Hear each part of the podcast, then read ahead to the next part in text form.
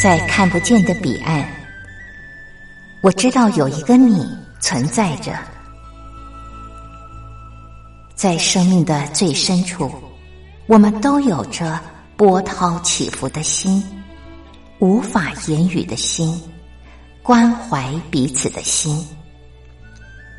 就在此刻，让我们敞开心，真心相遇、相知、相惜。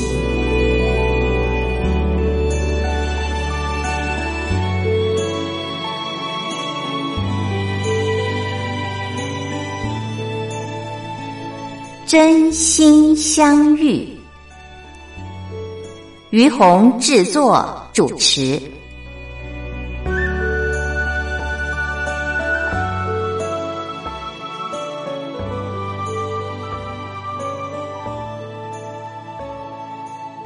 这里是光华之声，为您进行的节目是《真心相遇》，我是于红。嗯。前两天我们家来了一个客人，呃，我这个讲起来呢，年纪跟我女儿差不多，可是这个客人他比较特别，就是他应该呃说是啊所谓的命理师吧，年轻轻的听众朋友当命理师，一般人会很难相信啊。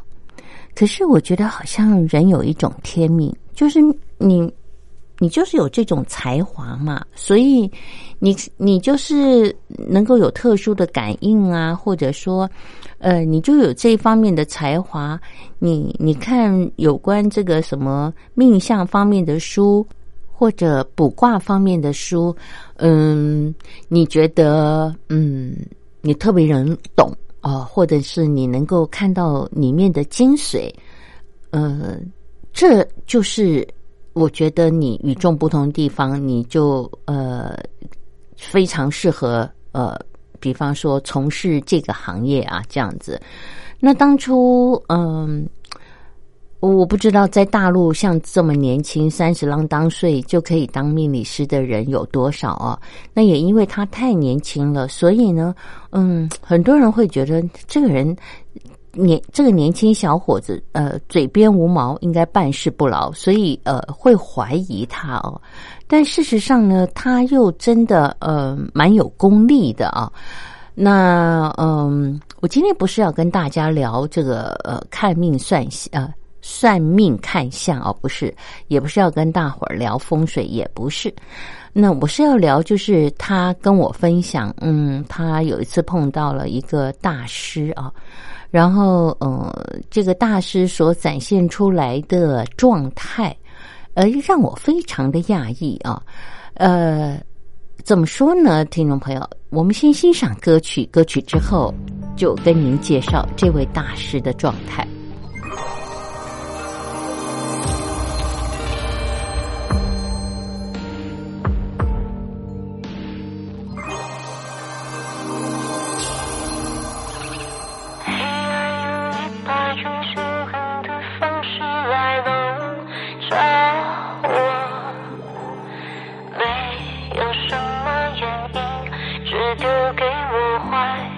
结果，光影自己滴落的，在窗口望着我。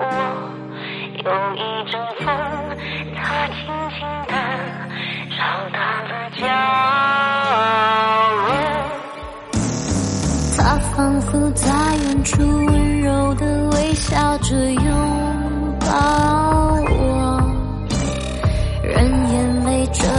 可疯狂的缓缓的淹没我。他说一路的风筝就在天上飞着会给受伤又沉默的人点燃希望的最暖烟火。我像是跳回到勇敢的十七岁。护卫，不再怕黑暗中。我迷失的自己，我是谁？朝着他奔跑的我，让扭曲的、可笑的、残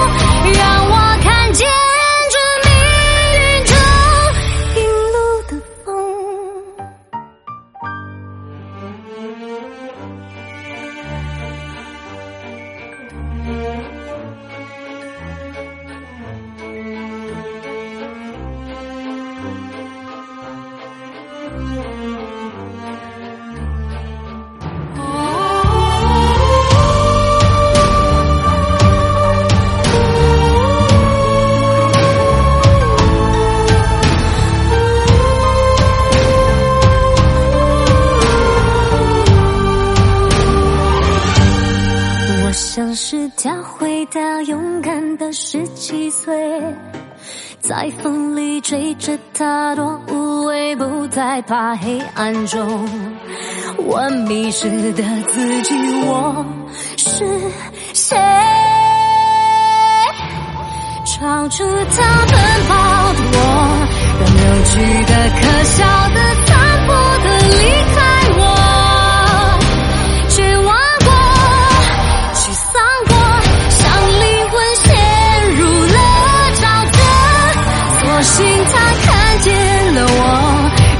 心的那条线。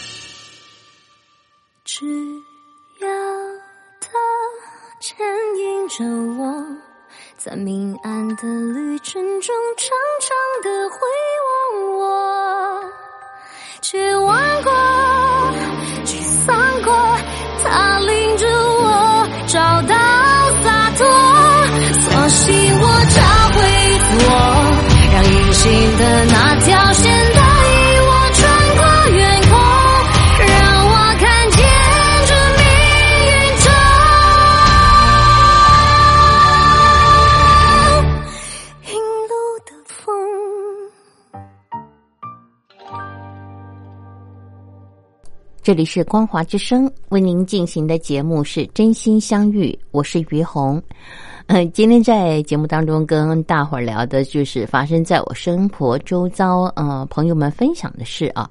那我刚刚在前面提到，就是有一个年轻晚辈，他在命理方面很有才华，然后他前一段时间碰到了一个大师，他跟我分享了一个大师的状态。我为什么没有用风范来说？通常大师都比较有风范嘛，我就要跟大家谈，这就是重点。什么叫做风范？听众朋友，当我跟您谈到大师的时候，您脑海中是不是会有一个形象出现啊、可能呃慈眉善目啊，哦、或者是呃这个法相庄严呐、哦、或者就是呃这个让你觉得慈悲为怀呀、哦等等这些比较正面的形容词。但是呢，嗯，我的朋友跟我分享了这位大师，我我非常的讶异，呃，因为这位大师他他的专长就是风水嘛，啊，那么嗯，他出了很多的书，呃，但是现在他已经归隐山林了，所以很少再见客。那除非有特殊的机缘啊，才会呃有机会见到他。那我的这个朋友他也是因缘际会啊，然后呃见到了这位大师。那这位大师呢，嗯、一见到他的时候呢，呃，就呃直接说你是谁？你为什么会来？而且语气呢是很直接的啊，就觉得你是一个不速之客。嗯，那我的朋友就说，呃，我我是因为久仰您的大名，当然他也是因为有人引荐了、啊，呃，然后呃来呃跟您学习。那那呃，这个大师啊，就问他说：“你呃，你来找我，你会什么？你从事什么工作？”然后他就说：“哦，我我从事的，他没有直接讲命理哦，他就说，呃，我从事的就是在建跟建筑有关的这个呃工作。”后来那个大师就说：“命理有关的，呃，不，跟建筑有关的工作，嗯，你的八字报上来。”像这种见面的方式，真的，听众朋友，您听了会不会觉得呃，让人这个呃呃这个惊讶不已哦？还有人见面讲不到没两句话，就直接叫人家把八字给报出来。好，然后他就报了他的八字之后呢，呃，这位大师呢眼睛就朝上，然后呃仔细的就自己在那边端量了一下，呃，想一想以后呢。就呃，目光注视着他说：“我的那个朋友说，哦，叫他 A 君好了啊，就呃跟 A 君说，你啊，嗯，怎么样怎么样啊？你的，我告诉你，你呢天生的就是应该是一个呃呃算命看相的呃这个人啊，你的职业就应该是这样。如果你说你现在在从事建筑，我告诉你，不出五年，你也会走入这个行业。”呀，听起来是不是有点让人毛骨悚然哦？他一眼就断定，就讲对了他的职业。我觉得这其实很难呢，而且因为我觉得算命看相这个行业不是一般人能够了解的啊，所以他就直接这样讲，他是从他的八字里面来说。听众朋友，我们今天不是要讨论八字啊，我没这个功力，我只是要说这个大师他的状态。然后接着就说，呃，你。在什么时候结婚的？然后你有几个孩？你只有一个孩子啊？然后呢？嗯，这个你的小孩的状态是怎么样？然后你现在呢？呃，还算穷，而且你最穷的时候呢是呃三十三岁的时候，啊，然后怎么样怎么样？我要说的就是他没有一句话讲的是不准的，完全都符合现状啊。那 这感觉挺吓人。我觉得一个人完全不认识你，只是看你的八字就可以说的这么精准。然后呢，后来呢，这个呃大师呢就呃出了几个问题啊，问他是跟风水有关的。然后我的这个朋友呢，我刚刚在前面讲的，就是他他确实是嗯，在这个天赋上面啊。呃有它的独特性，所以他很年轻，但是他真的懂很多。所以，呃，当这个大师问了他几个问题，不停的考他的时候，他几乎没有答错，几乎都是非常标准的答案。所以大师呢，就开始用比较正眼的方式，呃，跟他对话。然后，嗯，后来呢，就呃，时间晚了，要去吃晚饭嘛，哦，那大家就去吃饭。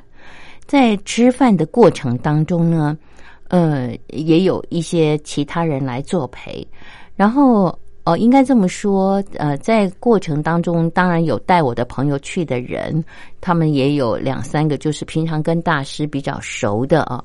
那在路途上呢，大师嗯，呃坐在车上，就有一些信徒就问他，就说：“哎，大师，呃，什么什么什么什么问题啊？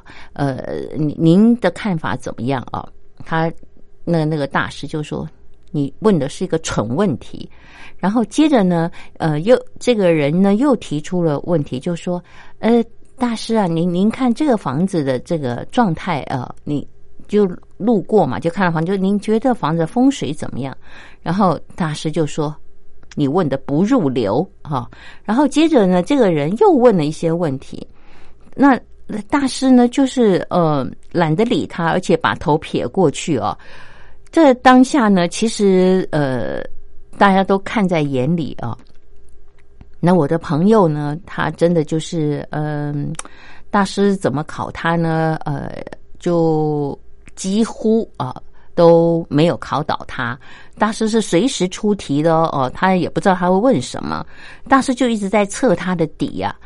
那后来呢，嗯，吃完了饭，大师就嗯，应该算是满意哦，对这个我的朋友的考试，然后就跟他说：“好吧，呃，什么时候哦，你带着我所有的书嗯来见我，这表示愿意传授一些嗯大概武功秘籍跟他说吧。我听起来我觉得好像在看这个武侠小说一样。好，那这一点呢，就是我的朋友在跟我分享完以后啊。”我就有了一些想法，那是什么样的想法呢？听众朋友，我们先欣赏歌曲，歌曲之后继续的聊。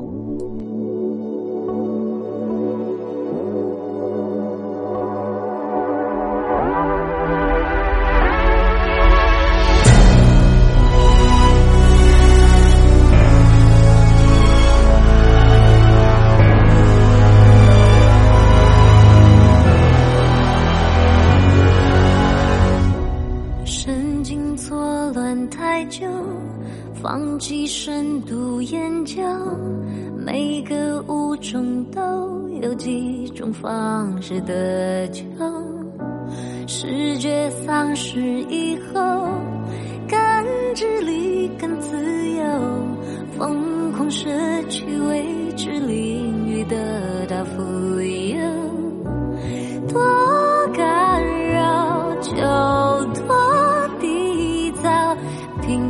程度多煎熬，软弱在求饶，多枯燥，缺少枯燥，冷热的雨。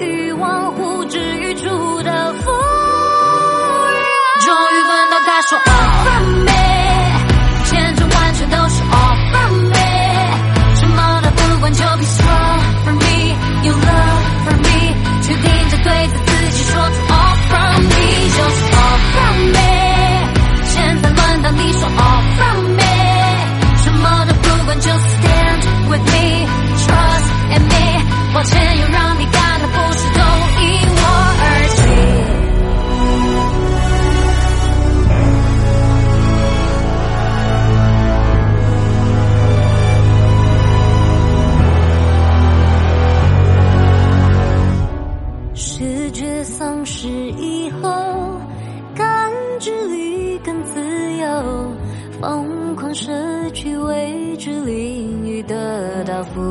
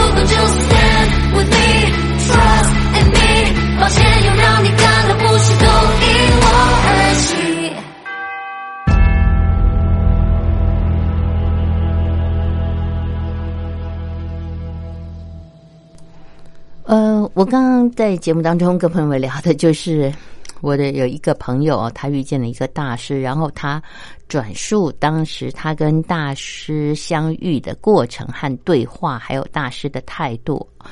那么，呃，我现在要跟大家聊的就是我个人的一个看法。我不知道透过我刚刚的转述，听众朋友您有什么样的看法？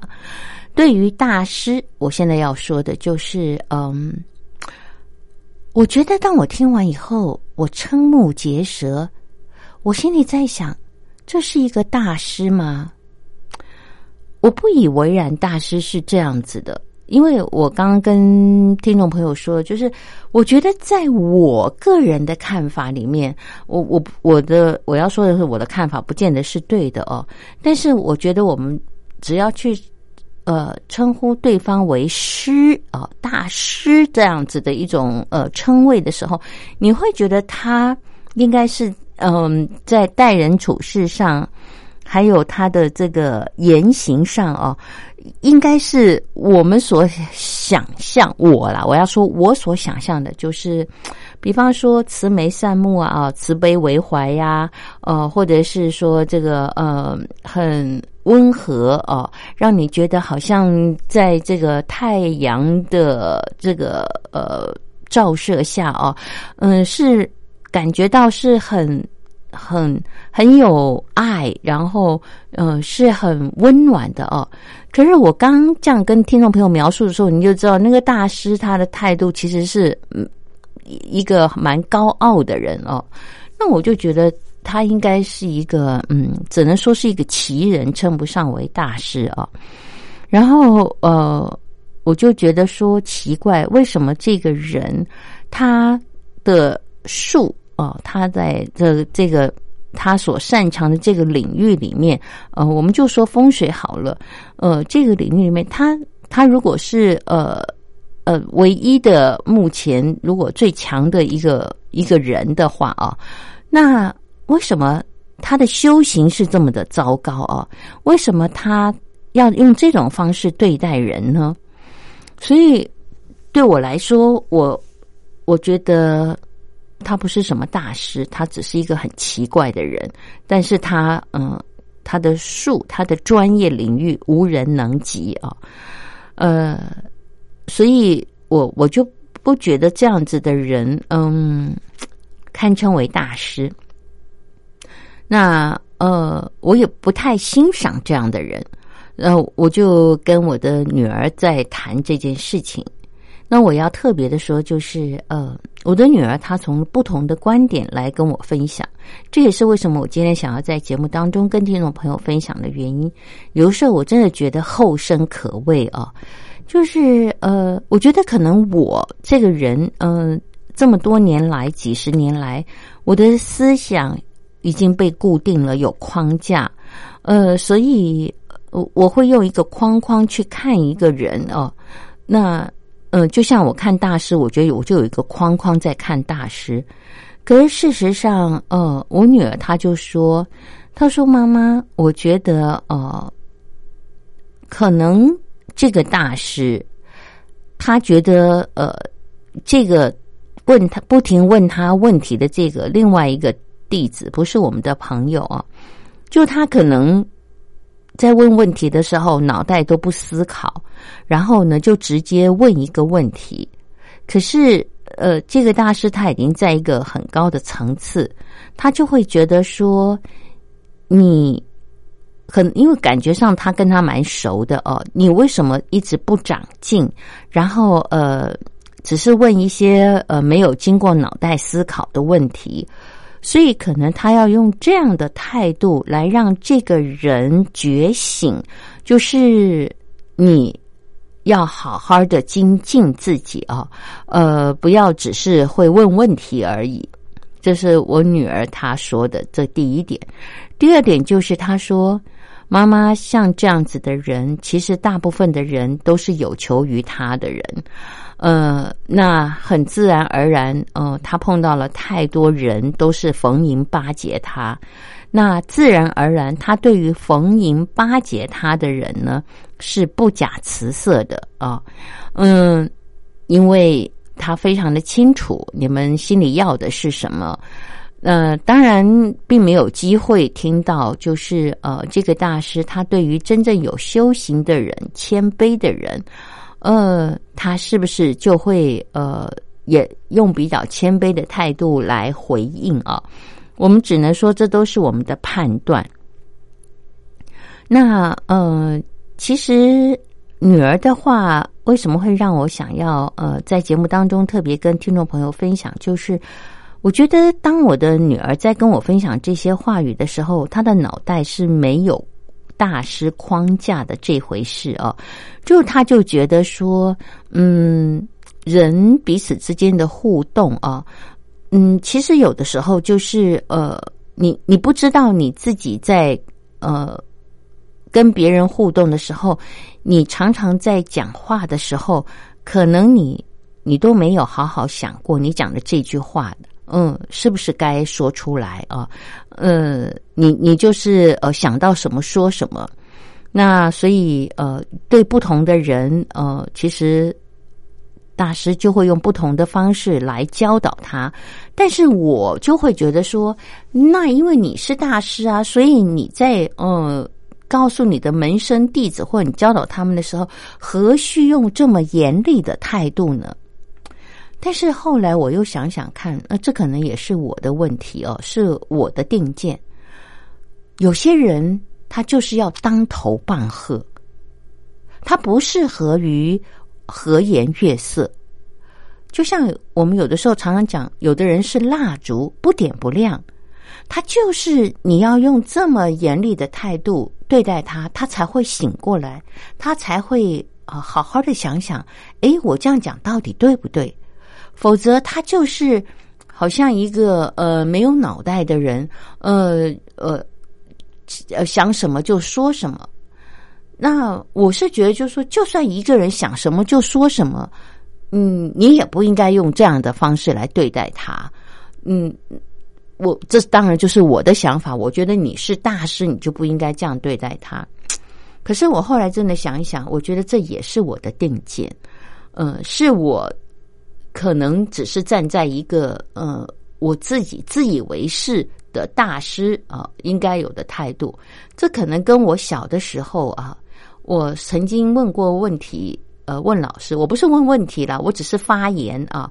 我我讲了一句，就是也没有经过脑袋思考的话。那个时候我才小学嘛，大概才十岁、八九岁、十岁的样子。我记得那个时候儿童节，呃，我们大家呃在那个年代台湾还蛮苦的，所以呃儿童节都是我们很期待的日子。呃，学校会发很多的糖果、饼干啊。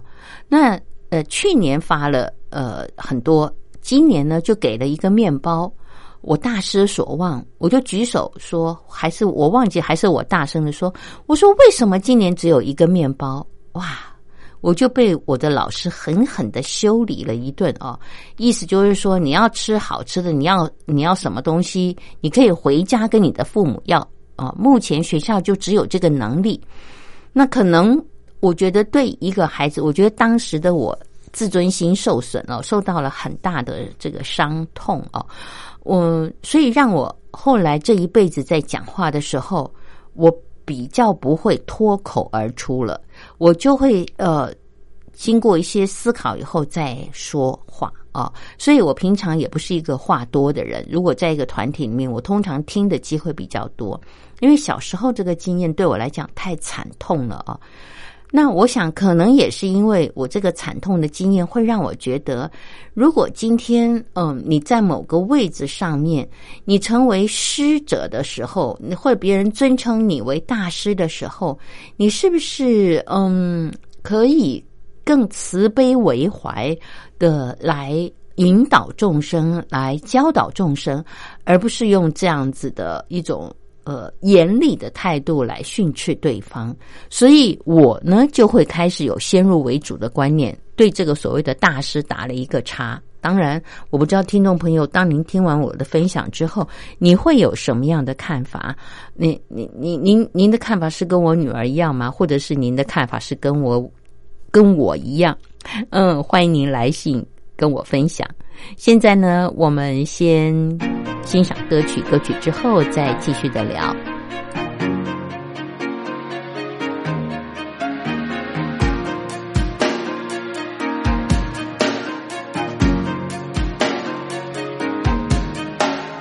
抬头看我的脸，对视我的目光，我的真实模样，不是你的他，没有虚假。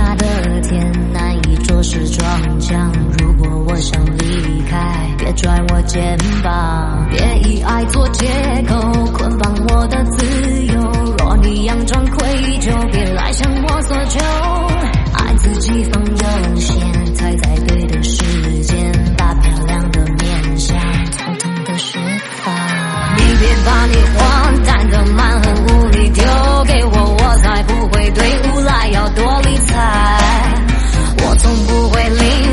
像个孩子，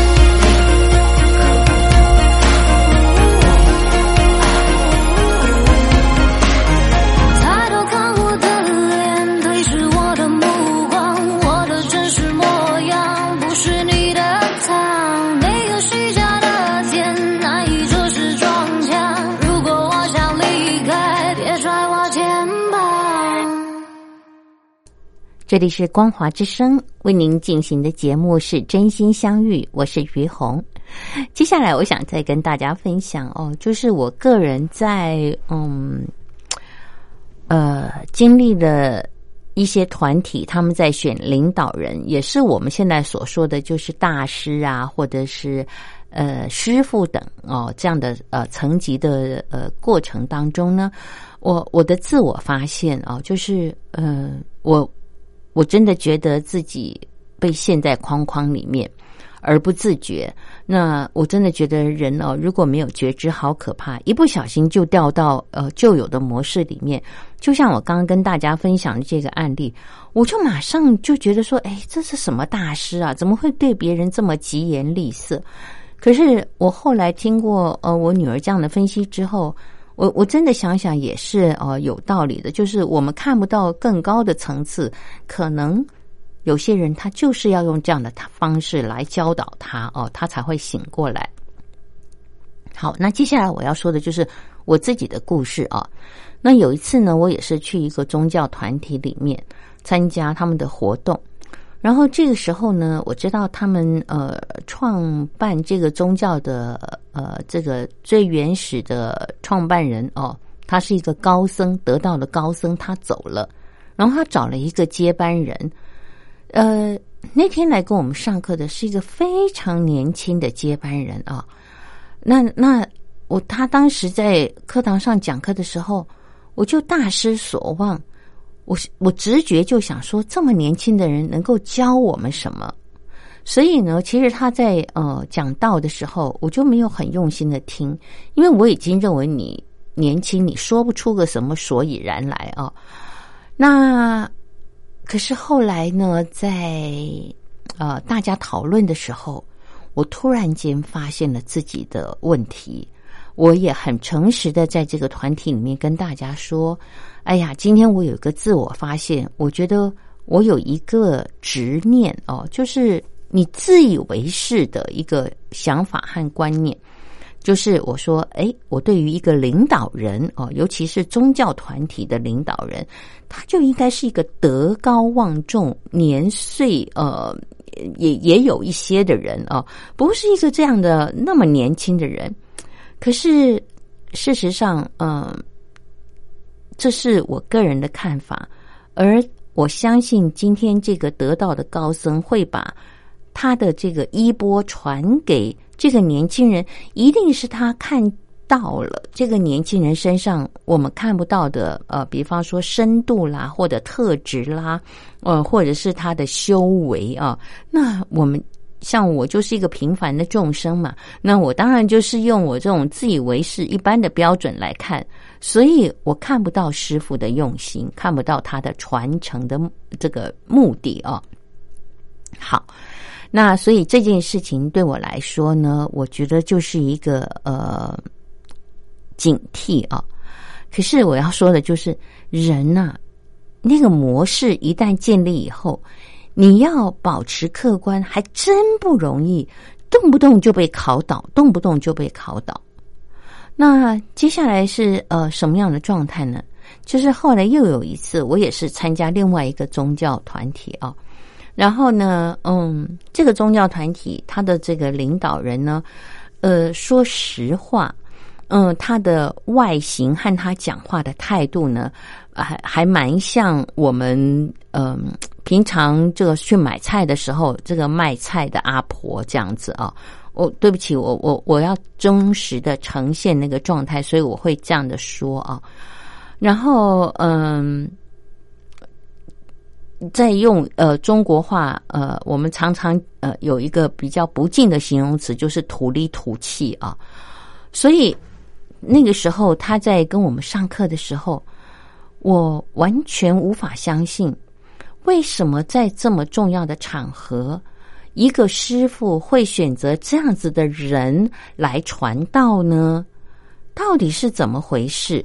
说实话，当时啊，这个老师她是一个女的哦，这个呃，这个呃，这个呃，传道人哦，她在讲的时候，嗯，我。心里面是一边排斥，但是我一边也在想，我听听看你到底能够说什么哦，让我有什么收获。那我听到当这个传道人他自己被指点为呃要呃接这个道场的时候呢，他也非常讶异的问师傅：“我其实根本就不懂什么道理，我也讲不出个什么道理。”师傅，你为什么不去选谁谁谁谁谁谁？他很会讲，我根本就不会讲，你为什么要选我呢？然后师傅也没有回答他，反正就告诉他，就说就是你。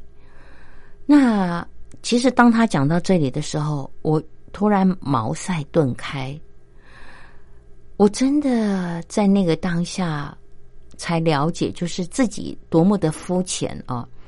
我们在看一个人的时候，常常会用很多有形的条件来衡量别人。比方说，如果你是一个传道人的话，你会不会讲经说法啊？你说的话有没有条理啊？你讲的话合不合逻辑呀？呃，那你的深度在哪里呀？这些话语，嗯，到底有没有意义呀？等等，这些都是会冒出来让我们去衡量一个人的。可是。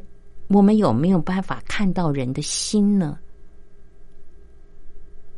我觉得师傅他的位置就是能够看到人的心。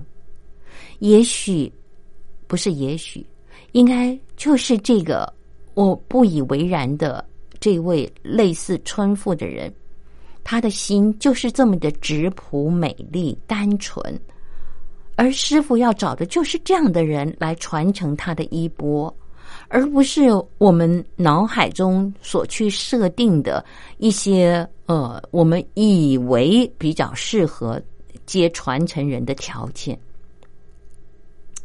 所以，当我有这样的发现的时候，我非常的惭愧。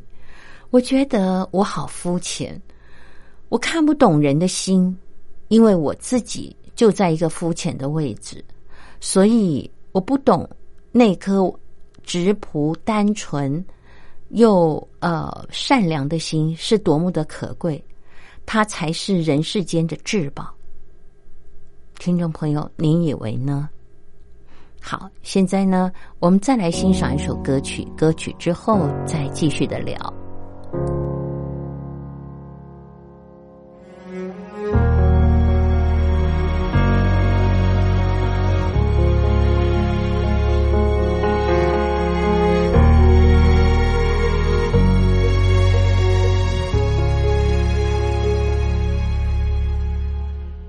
鸟在走，鱼上钩，云在水上游。灰色旧纸上流，诗情画一条。被打翻的毒酒，欲望正在出窍，失控的不值得多荒谬。被原谅的请求，转过年的风口。我一个人走掉，这一次让我自己坠落，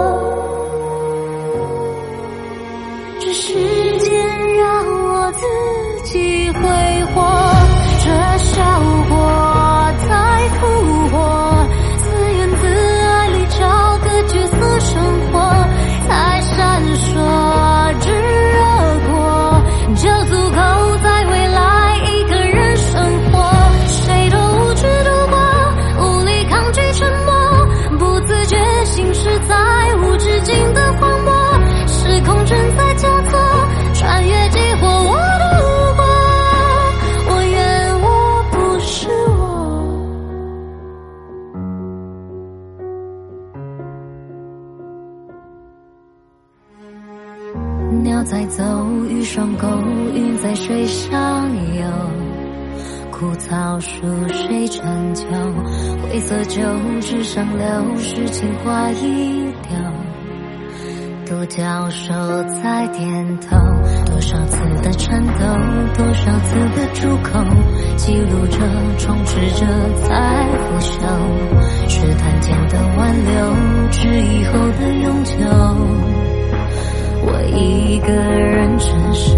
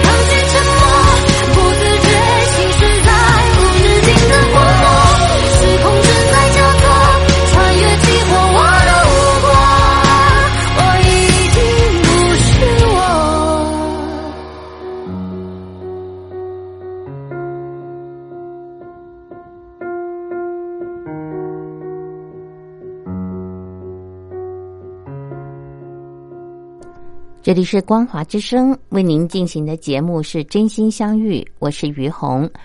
聊着聊着，听众朋友，我们的节目时间已经快要到了啊。那嗯，还剩下几分钟的时间，嗯，我想跟朋友们分享的就是，我觉得人这一辈子要能够嗯看懂一些生命的奥妙哦。真的跟自己的深度有关。当自己的深度还不够的时候，其实我们看到的就是表面，我们看不到深层的意涵。那么，嗯，今天跟大师呃跟大家分享的，从大师到后来，呃，我所呃接触的几个宗教团体啊，我看到他们呃所传的衣钵的呃这个接班人呢。我我后来真的才明白，就是人世间最珍贵的是那颗直朴善良的心啊。呃，如果说嗯，这个接班人他很善于言辞，呃，或者说很善于精算，我觉得。他还是可以吸引一批呃众生来到呃这个团队里面，但是人心不是最难教化的吗？那怎么样才能教化人心呢？那不是用自己最良善、呃最直朴的这颗心直接给出，是最能够让人感受到的，而被呃感动，而因此愿意改变。嗯，这是我的感觉。我不知道听众朋友，您是不是也有相同的感觉？呃，因为节目时间已经到了，我们就聊到这了。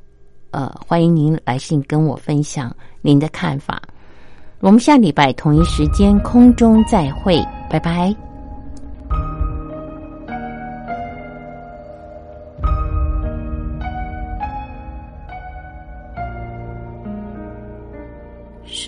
几道上，我们不都一样？爱恨直截了当，你是猝不及防。浑噩的时光，为何非要原谅？孤单习以为常，无常才最平常。梦变的童话，像背叛，假惺惺，怀里只起床。痛丧心病狂，咧着嘴撒着谎，背后不一枪。不甘的欲望怂恿我等待他，好虚荣流浪。负重的心啊，要思念都阵亡，才无恙。